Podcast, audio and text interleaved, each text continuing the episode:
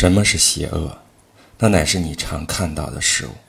对于任何发生的事情，都要存在着这样的感想，这是常见的事物。向上看，向下看，到处你都会发现同样的事物。古代的、中古的、近代的历史都充满了这种事情，并且在现今城市里与房屋里也充满了此种事物。太阳之下没有新的事物，一切事物都是常见的，一切事物都在消失。梁实秋批注道：“人生中除了美德，便无所谓善；除了罪恶之外，无所谓恶。所谓美德，主要有四：一是智能，所以辨善恶；二是公道，以便应付人事。”三是勇敢，借以终止苦痛；四是节制，不为物欲所役。外界之事物，如健康与疾病、财富与贫穷、快乐与苦痛，全是些无关轻重之事，全是些供人发挥美德的场合。凡是有属于五人能力控制范围之内者，有属于五人不能加以控制者，例如爱憎之类，即属于前者；富贵尊荣，即属于后者。你的信条如何能变成为死的呢？除非是与那信条有关的观念先行消灭，而如何鼓舞那些观念使之制胜，则完全有赖于你自己。我对于一件事物能够形成一正确的概念，果能如此，我又有何忧虑呢？在我心灵范围以外的事物，与我的心灵毫无关涉。了解这一点，你便可昂然直立。你能开始一个新生活，只要你像从前观察事物那样，再重新观察一次，新生活。记在其中。无聊的赛会、舞台剧、牛羊群、武术表演，一根骨头掷给八狗，面包屑撒在鱼池里，蚂蚁之劳碌奔波与背负重载，受惊的小老鼠之仓皇逃走，现迁的傀儡，你置身在这。这样的环境之中，要心平气和，不可盛气凌人。你必须要了解每个人的价值和他所感兴趣的事物的价值是可以等量齐观的。在谈话中要注意所说的话，在行动中要注意所做的事。在后者中，要于开始时洞察其所能引起的结果；在前者中，要小心地把握其含义。我的心灵能不能做到这一点呢？如果能，我就把我的心用到这件事上面去。这心好像是宇宙自然所赋给我的一个工具。如果不能，我或是退出这件工作。让能做的较好的人去做，除非为了别的理由不许我推诿责任，或是尽力而为之，起源于一个能利用我的理性去做切合时宜并有益于公众利益的事业的人。因为无论做什么事，独自去做或是与人合作，必须全神贯注于一个目标。即这件事必须与公众利益相符合，而且与之协调。多少备受赞扬的英雄们都已被人遗忘了，多少赞扬他们的人也都已经消失了。不要羞于受助，因为你必须要像一个工程的士卒一般去从事加在你身上的工作。那么，如果为了跛足的缘故而无法自己爬上墙头，或者若有人帮助便可以爬上去，如何做比较好呢？不要为将来担忧。如果你必须去到将来，你会带着同你来到现在时的一样的理由去的。一切事物都是相互纠缠的，这个结合是神圣的，几乎没有一件事物不与另一件事情相关联，因为所有的事物都是经过编排，共同协助组成一个有秩序的宇宙，因为只有一个集合众物而成的宇宙，并且只有一个变存于万物之间的神明，只有一种本质。一部法治，一个智性的万物所共有的理性，一个真理来自同一根源，拥有同样理性的有生万物，也可以说是只有一个至善至境。在短期间，一切物质的东西都消失在宇宙的本质之中，在短期间。一切动因都归返宇宙的理性里去，在短期间，一切的怀念都被吞灭在永恒里边。对于一个有理性的人，同一件行为乃是既合于自然又合于理性的。做个正直的人，若非生而正直，则努力趋向正直。肢体与躯干联合起来成为一个有机体，其原理同样的可以适用于理性的人。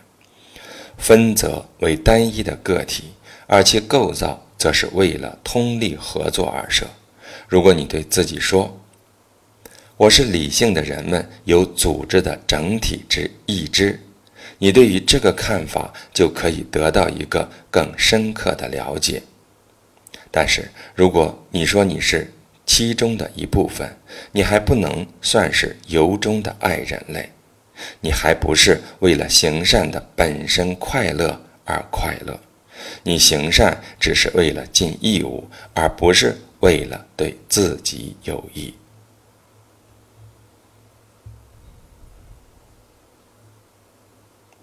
任何外界的事物。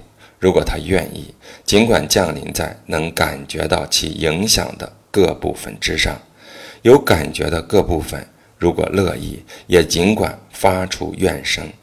但是我只要不认为降临在我身上的是邪恶，便是未受伤害。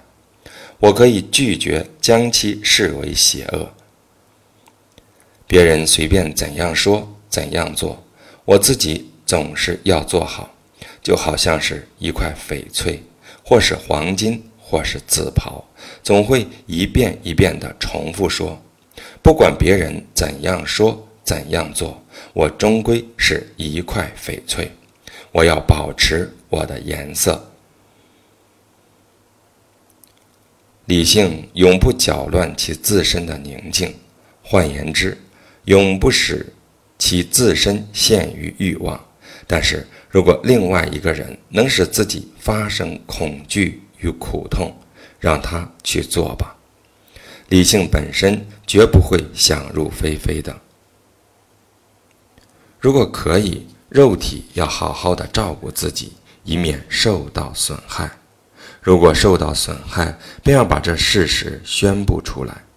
但是灵魂，它能感觉恐惧与痛苦，并且是唯一的判断。恐惧与痛苦之存在者，却永远不会受到损害，因为他不会做此种之承认。理性本身无所需求，除非是他自己创造需要。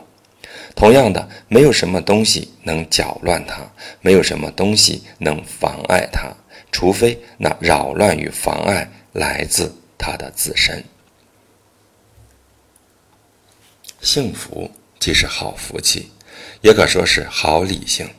你在这里做什么？啊，你在幻想。我以神的名义为誓，请你走开，回到你的原处，因为我不需要你。但是你按照你的旧习惯又来了。我对你并无恶意，只是请离开我。一个人怕变化吗？你除了靠变化。什么东西能生出来呢？什么事比变化对于宇宙的本质更接近、更紧要呢？你能吃东西吗？如果食物不经过变化，离开了变化，人生各种需要能被满足吗？你还不明白吗？一个人的变化也是一样的，对于宇宙的本质也是同样必须的。在宇宙本质中，恰似在一条奔流里，所有的躯体都被协以俱去，与整体融而为一，并与之合作，恰似我们的肢体之互相协调。多少个克利希波斯，多少个苏格拉底，多少个埃皮克提图，都已被时间所吞噬。无论面对什么人，无论遭遇什么事，永远要想起这一点。我只关心一件事：我不要做人的本质所不允许做的事。或现在不允许做的事，或以不被允许的那种方式去做，在短期间，你就会忘怀一切；在短期间，一切也会忘记你。连误入歧途的人，我们都会爱，这乃是一个人的特殊权利。只要你想一想，他们。和你是同一族类，他们不是故意做错事，乃是由于无知，而且在短期间，他们和你都要死去。想到这里，爱便会油然而生，尤其是这人对你并无损害，因为他并没有使你的理性比以前变坏。宇宙从宇宙的本质当中，就像从蜡当中一样，时而塑造出一匹马，然而又打破这塑形，捏成为一株树，然后又捏成一个人，然后又捏成为其他事物。每一塑形仅能在短期内存在，打破一只箱子和装置一只箱子，都同样没有什么可令人感动的。脸上的怒容是极其不自然的，怒容若是常常出现，则一切的美便立刻开始消失，其结果是美貌全灭而不可复燃。从这一事实可知，它与理性相悖，对不当行为的自觉一旦丧失，余下的生活又有何动机？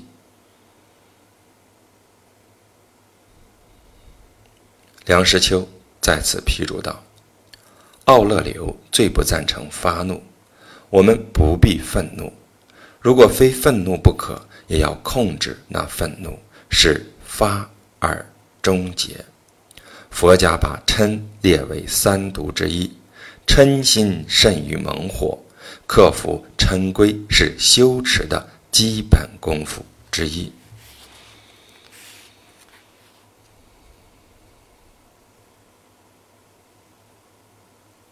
控制宇宙的自然会改变你所见的一切事物，没人知道多快就要改变。从它的质料中造出另外的混合物，然后再改造成别的混合物，使世界推陈出新，长保青春。有人错待你了吗？立刻想一想，促使他做这错事的乃是。由于他对于善与恶自有一番见解，那见解究竟是怎样的见解？对这见解一经了解，你便会寄予同情，而不是惊讶愤怒，因为你自己对于善与恶的见解和他的正是相同，或是相差不多，所以你必须要原谅他。但是，如果你对于善与恶的见解不是如此，那么你对陷于错误的更应该宽恕。你所没有的，不要梦想为已经属于你了，你所有的只可享用其中最好的一部分。不要忘记那些东西，如果尚未属于你，你将如何的艳羡？可是要小心，也不可习于单乐，以至于一旦失掉了它们而感觉苦恼不堪。过一种独居自反的生活，理性的特征便是对于自己的正当行为及其所产生的宁静和平，怡然自得。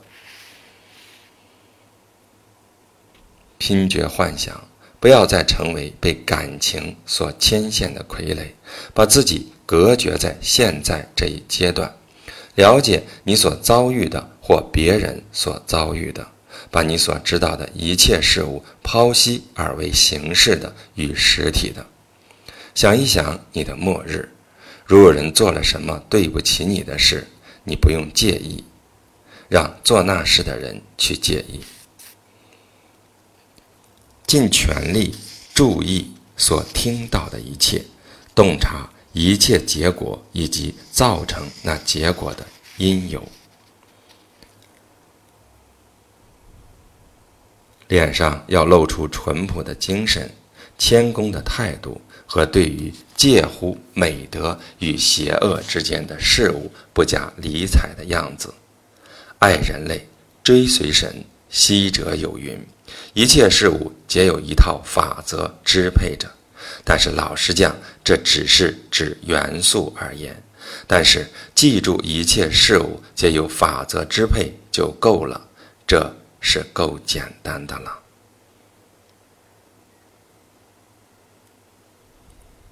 关于死，如果宇宙是原子所集成的，死便是原子之离散；如果宇宙是一个单个的整体，死便是断灭或形态的变化。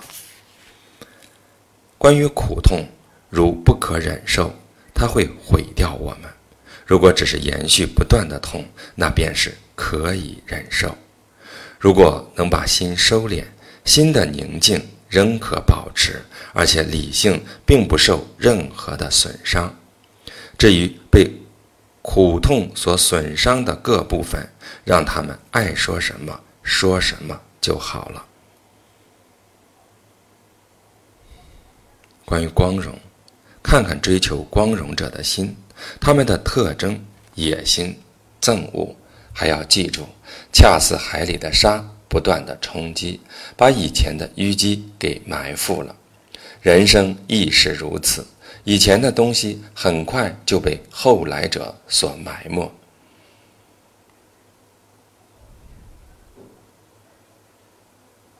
你以为一个人有了高尚的灵魂，对于？时间与一切物质有了整体的看法，你还会把人生当做什么很严重的事吗？不会的，他说。那么他还把死当做一件可怕的事吗？一点也不。行善而受报，这乃是帝王的本分。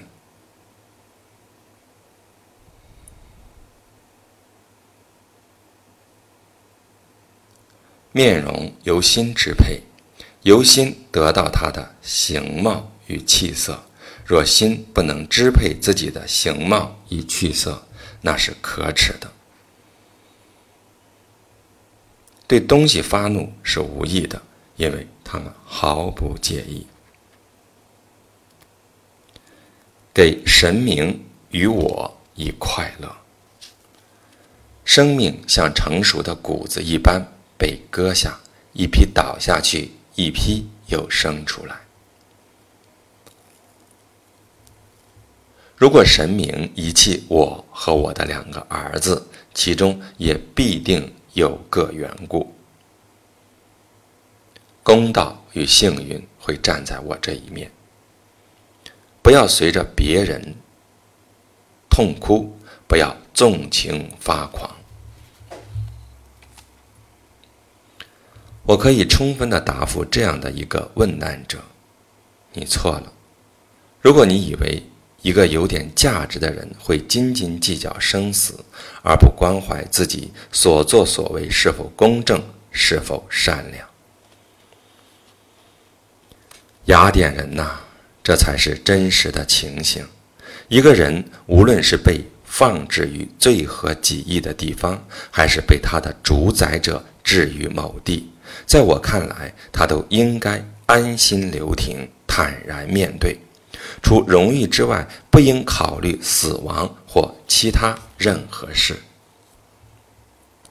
但是，我的好朋友，请想一想，高尚而善良之事是否不在于救人与被救，而别有所在？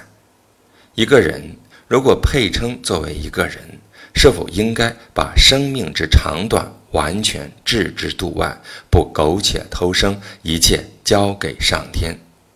符咒女人们的一句谚语：“人不可与命争”，并且从而考虑在有生之年当如何以最佳的方式度过他的岁月。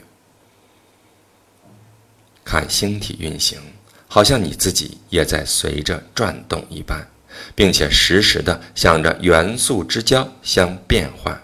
因为这样的念头可以洗刷掉尘世生活的污秽。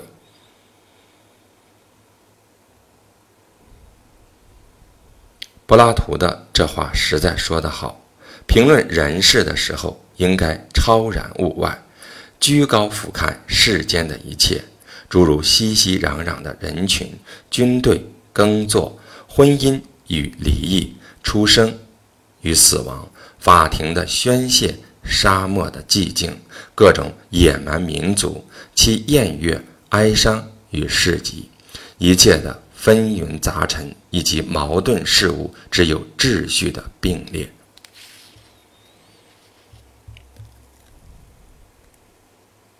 想想以往的旧事，无数的朝代交相更替，你也可以展望将来。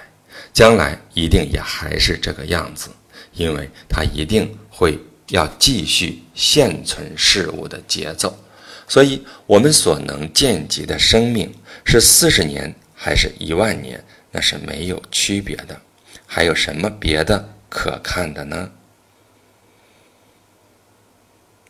尘世间生长的还归于尘世，泥土还原于泥土，上天生的很快的。就会回到天上去，这便是说，这或是密集的原子瓦解了，或是无知觉的元素散开了，意义是差不多的。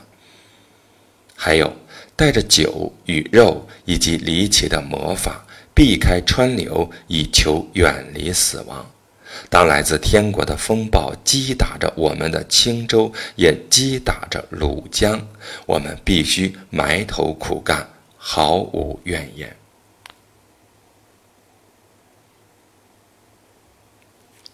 一个人可能比你更善于摔跤，但是不见得就更富于服务精神或谦恭的态度，或更善于临机应变。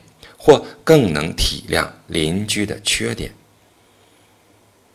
凡是能根据人神共有的理性而完成的工作，其中没有什么可恐惧的，因为我们循正路行事，满足自身的要求，我们必可得到福利，不会遭遇什么伤害。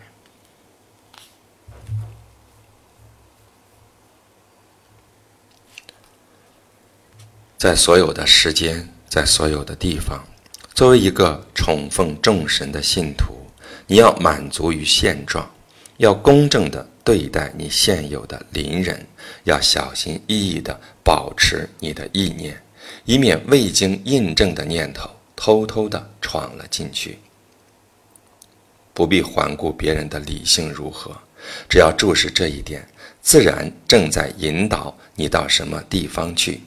所谓自然，乃是兼指宇宙的自然，经由你所遭遇的事物，便可体会出来，以及你自己的本性自然，经由你自己所要做的事，便可体会出来。但是每一个人都应该按照他的本性做事。世间一切事物皆是为了理性动物而安排的，犹如在其他每一情形之下，凡是低级的，皆是有为效劳于高级的而存在；而理性的动物，则是为他们自己的利益而努力。人性之首要的特点，便是人与人之间的义务感；其次，便是对于肉体的要求之坚决的抵抗。那乃是理性活动的特殊权益，把自己独立起来，不被感觉与欲望所支配，因为感觉与欲望均是兽性的。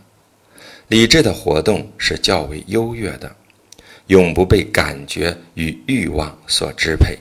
确实是应该如此，因为理性的本质便是要支配感觉与欲望的，并且理性的本质是不含有鲁莽灭裂的成分，不会被导入歧途的。所以要让理性坚持这些特质，勇往直前，然后发挥其本身的作用。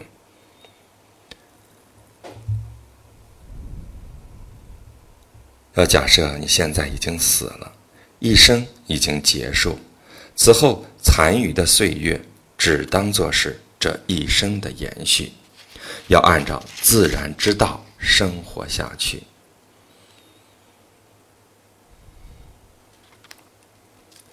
只爱你所亲身遭遇的及命运给你所编织的，因为此外还有什么是更适合于你的呢？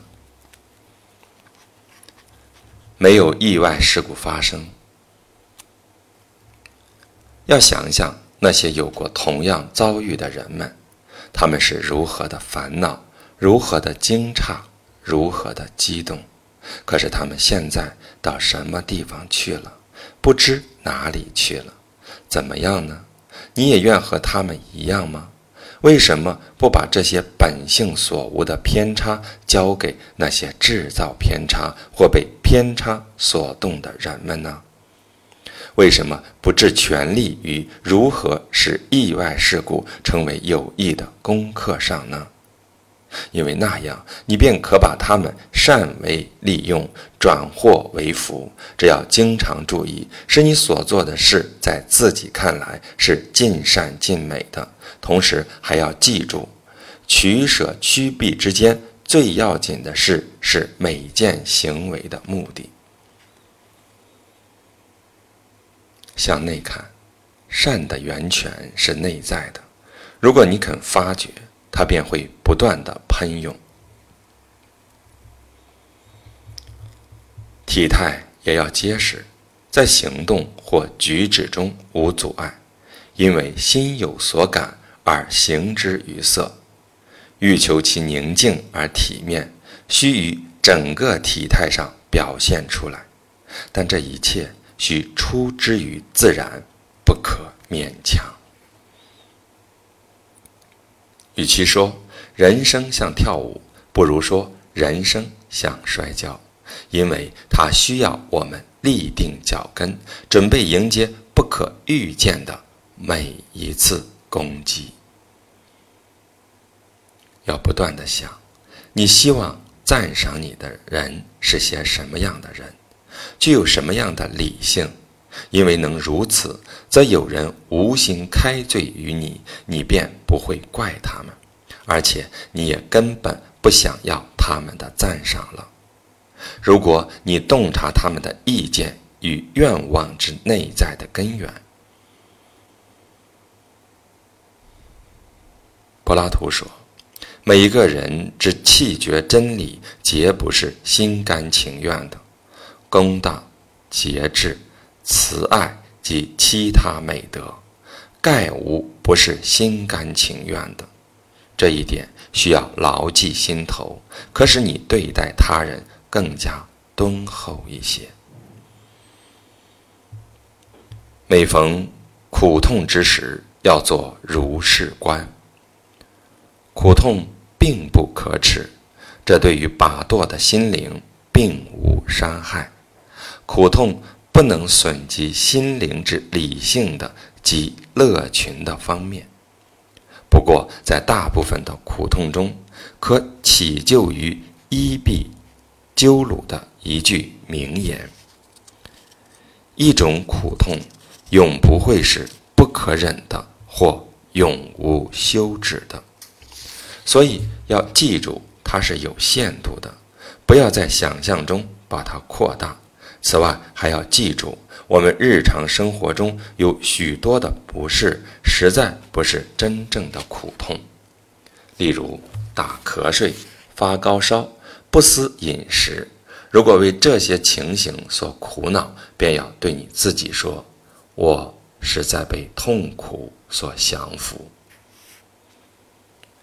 注意，对于禽兽，不可怀着禽兽对于人类的感想。我们怎么能知道特劳格在品格上不超过苏格拉底？苏格拉底固然是有较光荣的意思，对诡辩哲学家能做更巧妙的驳难，能以更大的勇气一夜一夜地度过霜寒。在受命去逮捕那个无辜的萨拉密斯人时，他认为抗命是较为光荣的。他行路时昂首阔步，虽然关于这一点的真实性我们不免怀疑，但这些证据是不充分的。需要说明的乃是苏格拉底的灵魂是什么样的，他是否以公正待人、虔诚奉神为满足，对别人的邪恶既不表示愤慨，亦不给任何人的愚昧做奴仆，对于从宇宙整体分出来给他们。的那一份命运，亦不表示惊奇，亦不可视为难堪的负担，亦不准许他的理智被肉体的欲望所影响。这才是我们要知道的。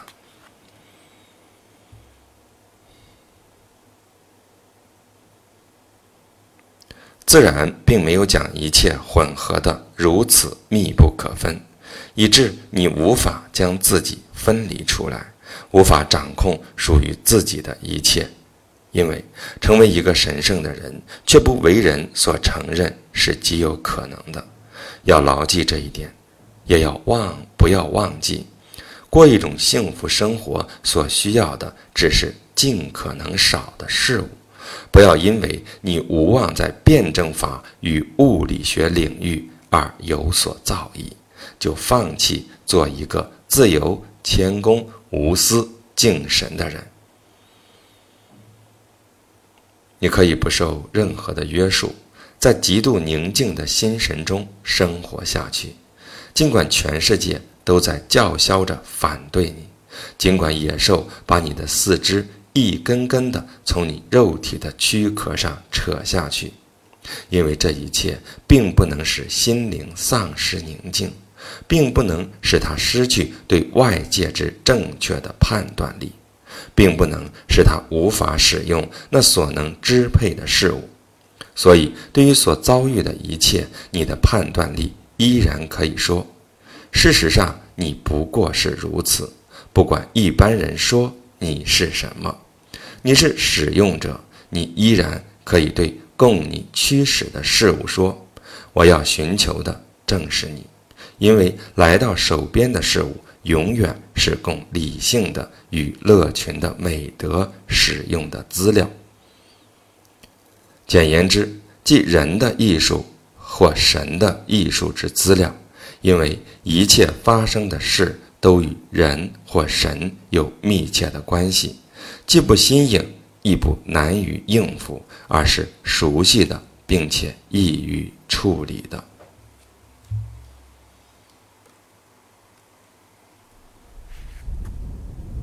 完美的性格应该是这样的：过每一天就好像是过最后一天似的，不激动，不麻痹，不虚伪。